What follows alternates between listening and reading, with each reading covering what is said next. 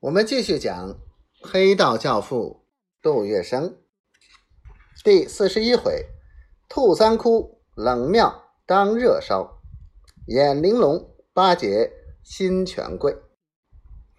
一般人烧香都要到最为鼎盛的庙宇去，冷庙往往是无人问津。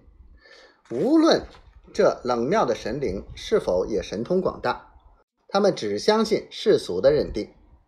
当然，这已构成了一种成功的选择。可是，趋炎附势总是不好的，一味的向当权当红的人们靠拢，自然会极大的伤害自我人格。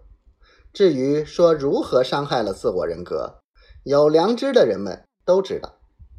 而且，同样的世俗的讲，神明再厉害，也得照顾到所有信徒，这样。你的福音就会是被分得若干分之一，似乎不如向冷庙靠拢。杜月笙深知冷庙热烧的道理，他不但对台上的人一味巴结，还对台下的人礼遇有加，这使他的人品和名声都大大增加。杜月笙在上海滩如鱼得水、声望日隆之时。正值北洋军阀混战，直系、阮系、奉系各系军阀，今朝我连你，明天你打我，闹得不可开交。总统、内阁如走马灯般在北京城转换。由于在政治、经济、外交上的特殊地位，上海无可避免地被置于这一巨大漩涡之中，治世人人。